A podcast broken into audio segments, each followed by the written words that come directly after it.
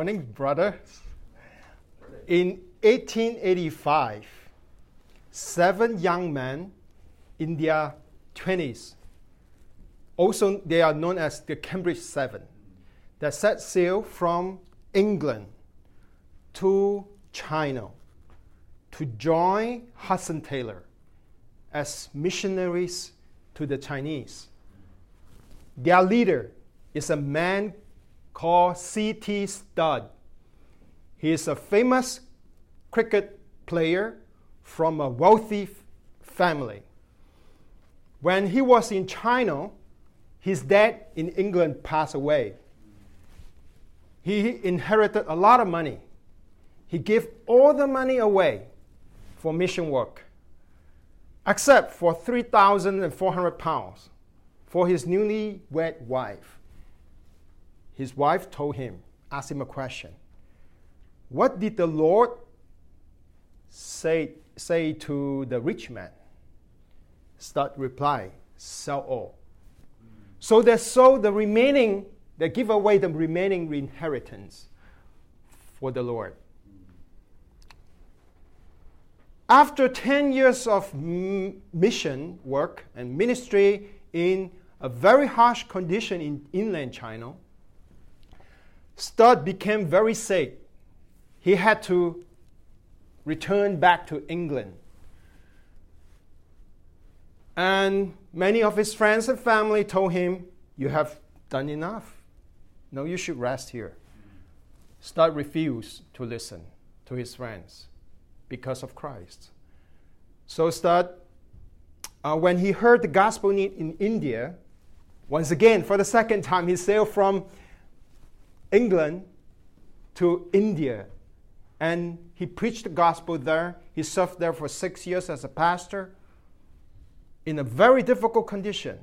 And then he got sick again, very sick. And then he had to go back to England for the second time many of his friends think you have sacrificed too much for your faith.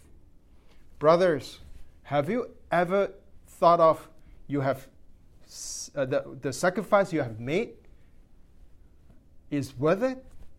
Have you ever think that you have the sacrifice you made in terms of time, money, your life to get into seminary, to prepare for ministry, is worth it. Have you ever thought of quitting seminary sometime when Hebrew and Greek is too tough? Or when your money is too tight? Or maybe you are holding on to something God wants you to give up for Christ. Well, today I'm going to share a truth with you all. My goal is to exhort all of us this truth. There's no sacrifice that is too great for Christ. There's no sacrifice that is too great for Christ. Our text today is Mark chapter 1, verse 1 to 20. Again, Mark chapter 1, verse 1 to 20. We are going to look together three reasons why there's no sacrifice that's too great for Christ in this text. Reason number one is because it is our greatest honor to serve Christ is our greatest honor. Now, I get this principle from the life of John the Baptist. Well, John, he is actually a son of a priest. He uh, was meant to be, uh, he, he's supposed to be John, his father, in, in, to serve in Jerusalem. However, he knew he was called, prophesied by the prophets Isaiah, to prepare the way of the Lord. So he was faithful to God. He sacrificed his life for, to, for God to prepare the way for the Lord. Instead of living in a house, he lived in the wilderness. Instead of wearing comfortable clothes, he wore a cloth, coarse cloth made with camel hair. Instead of eating Jewish diet like bread, fish, lamb, he ate locusts, wild honey. Do you think John sacrificed too much for, his, for the Lord? Do you think, what, what do you think John would think? No. He thinks it is his greatest honor to serve the Lord. Why do I say that? Look at this with me. It's verse 7 in the text. He say, "And he preached after me is the one who be who is mightier than I, the strap of whose sandals I am not worthy to stoop down and untie." You see, in John's time, to untie the stripe of someone's sender is one of the lowliest job anyone could do. And John thinks he is not even worthy to untie the straps of the Lord Jesus Christ. He's like a beggar being asked by the President of the United States, you know, sell all your stuff, come and serve me. The, it would be the greatest honor for the beggar to do so, to serve the President. The President doesn't need his service, but he, is, he has called him to serve him. Brothers, you and I are like John the Baptist, are like the beggar. God doesn't really need our us, but he, he is merciful. He has called you and called me to serve Him. Now, you might be uh, disappointed sometimes, discouraged because uh, you have a bad grade in a, from a course. Or maybe you are discouraged because your family and friends don't really understand why are you doing this.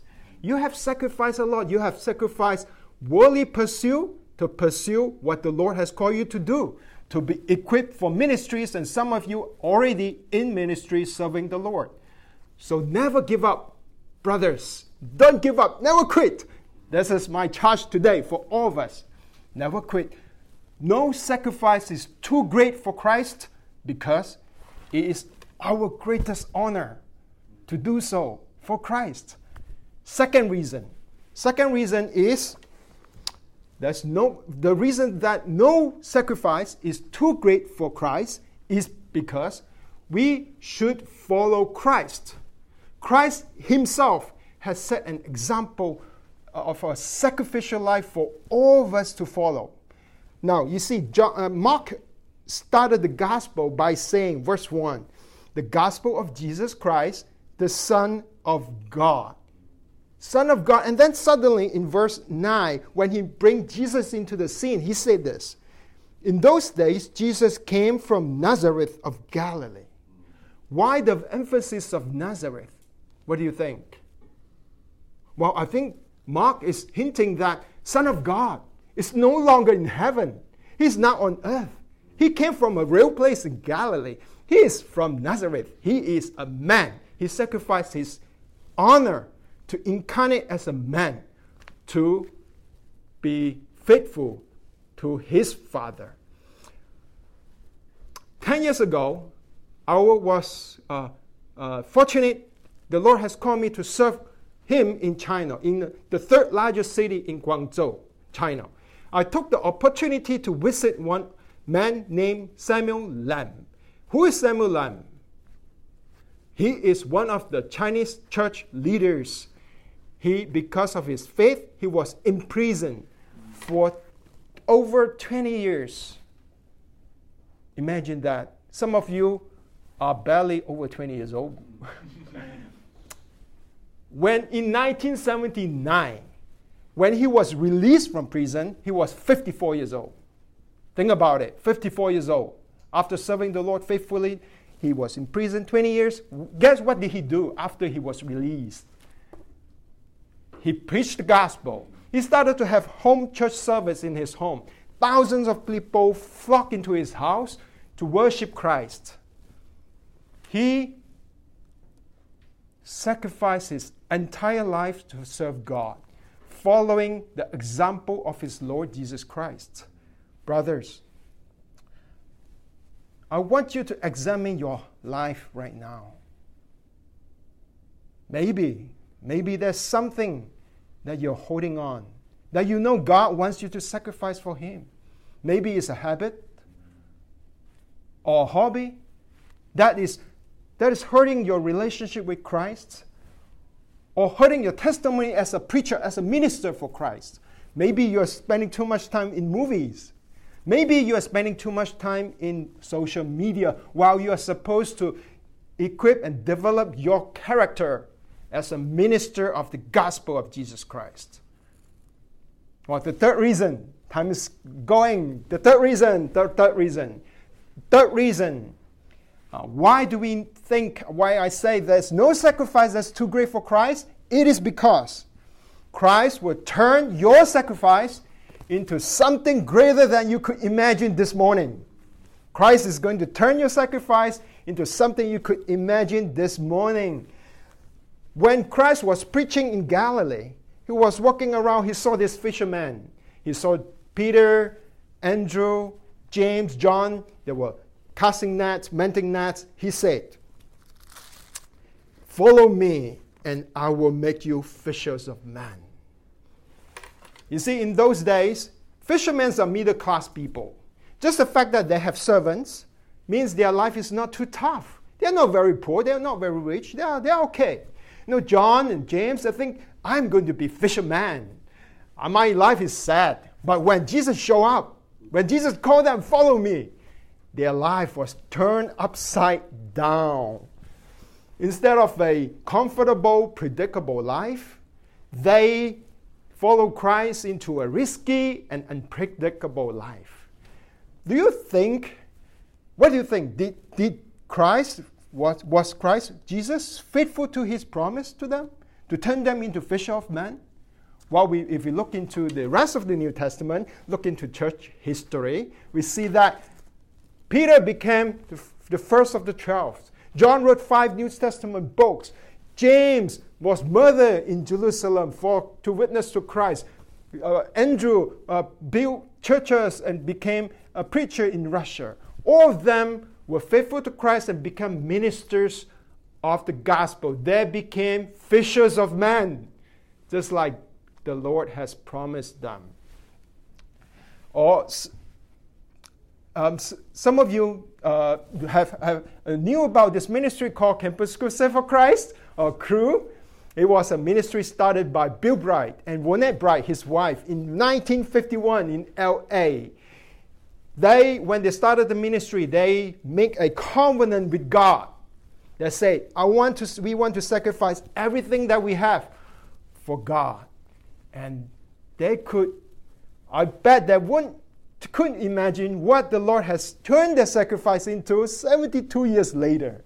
Today, the ministry of Cru is in almost all countries, over 180 countries in the world.